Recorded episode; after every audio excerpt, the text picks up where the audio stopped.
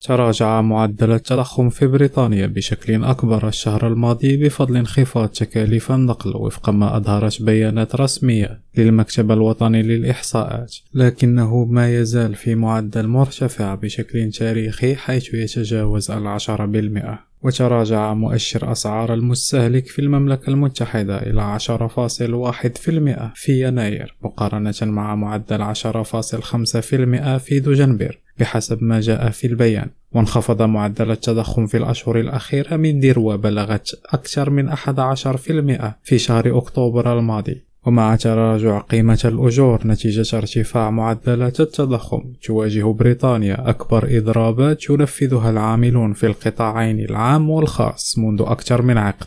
ورحب وزير المالية جيريمي هانت بتراجع التضخم لكنه حذر من أن المعركة بعيدة عن نهايتها.